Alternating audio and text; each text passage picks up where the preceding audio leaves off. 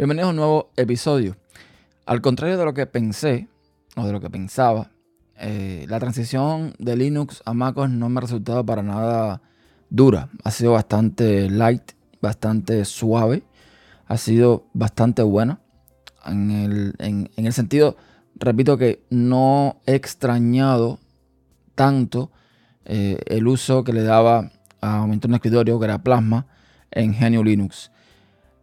Es cierto que hay cosas que a lo mejor no funcionan igual. Por ejemplo, el tema de la gestión de ventanas en MacOS, por defecto, sin ninguna aplicación de terceros, no es tan buena. No es buena y desgraciadamente hay cosas que no me terminan de gustar. El tema de la gestión de las carpetas tampoco. Pero es que claro, estamos comparando Finder, que es el gestor de ficheros, explorador de archivos, como quieran llamarle, de MacOS, contra el papá de los gestores de ficheros y exploradores de archivos, que es Dolphin. Donde llegue Dolphin, quítese. O sea, no hay, no hay hoy por hoy, para mí, en mi opinión en particular, un gestor de ficheros, un explorador de archivos que supere a Dolphin. En nada. Personalizable, potente, eh, bueno, en fin, un montón de opciones, un montón de cosas. No, no, no, no hay uno que le llegue todavía a los talones a Dolphin.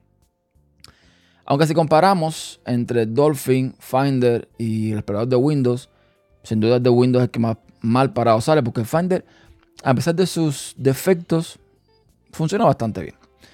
El punto es que he encontrado en MacOS una serie de aplicaciones o funcionalidades que me hacen extrañar mucho menos a Linux. Y les voy a mostrar tres de ellas. Entonces voy a empezar por la primera, ya que está hablando del tema de eh, las ventanas.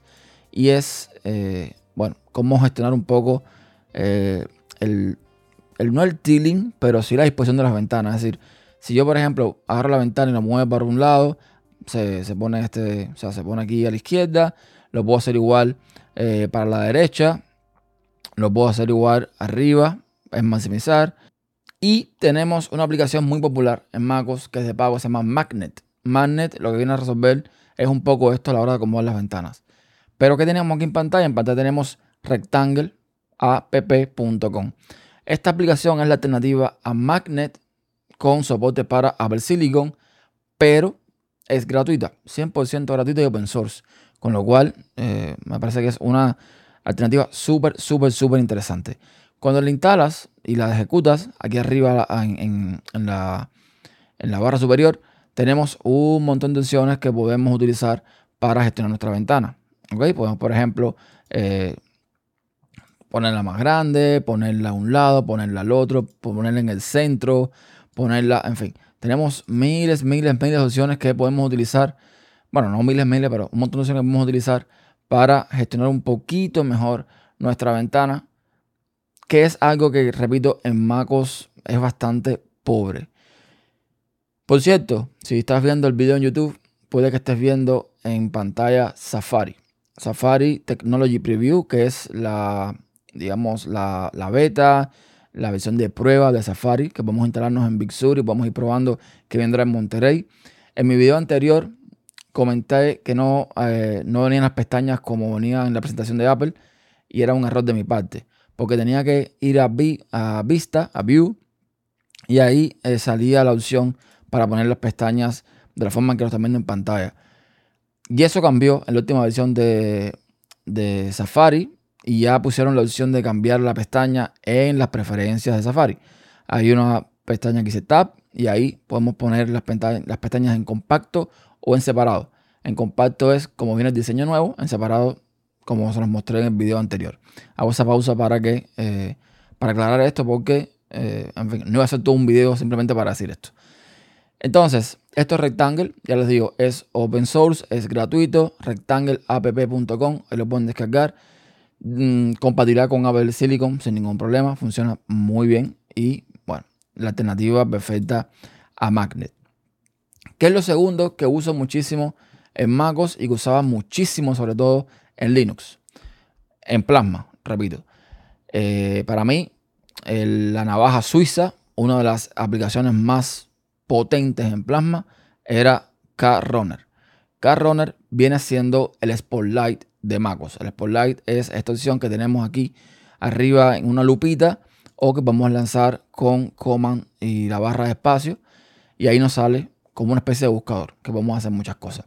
El Spotlight es súper potente. O sea, el Spotlight es una herramienta que parece poca cosa, pero no lo es, como tampoco lo era, lo era CarRunner. De hecho, CarRunner tenía cosas que Spotlight no tiene. ¿ok? En CarRunner, por ejemplo, podíamos eh, ir directamente a las pestañas que teníamos abiertas en el navegador en ese momento. En Spotlight eso no, no me está funcionando o no lo he visto. ¿Qué permite hacer Spotlight? Pues un montón de cosas. Si vamos a las opciones, podemos ver que podemos buscar aplicaciones, podemos buscar los marcadores la historial de navegación, podemos calcular cosas, podemos eh, acceder a los contactos, convertir unidades de medida, eh, buscar definiciones, documentos, eventos y recordatorios, carpetas, tipografía, imágenes, correos y mensajes, películas, música, documentos PDF, presentaciones, eh, sugerencias de Siri, hojas de cálculo, preferencias de sistema, en fin, podemos hacer un montón de cosas y es verdad que es bastante útil porque simplemente podemos aquí, por ejemplo, vamos a suponer que quiero saber cuántos son 32 libras en kilogramos. Yo pongo 32 LB y automáticamente él me lo va a mostrar en kilogramos. Pero si quiero buscarlo en onzas, por ejemplo, yo pongo 32 LB to, o sea, teo, lo tengo en inglés, y pongo OZ, que es onza, y me pone la cantidad de onzas que, eh, que son 32 libras. Y con eso me cosas. Puedo decirle, por ejemplo, le pongo weather, que es el, clima, y me va a poner cómo está el clima. Puedo hacer cálculos como 56 más 56 y también aparece el cálculo. En fin, es una herramienta súper útil que ahora mismo yo no sé si Carroner es anterior o posterior a Spotlight.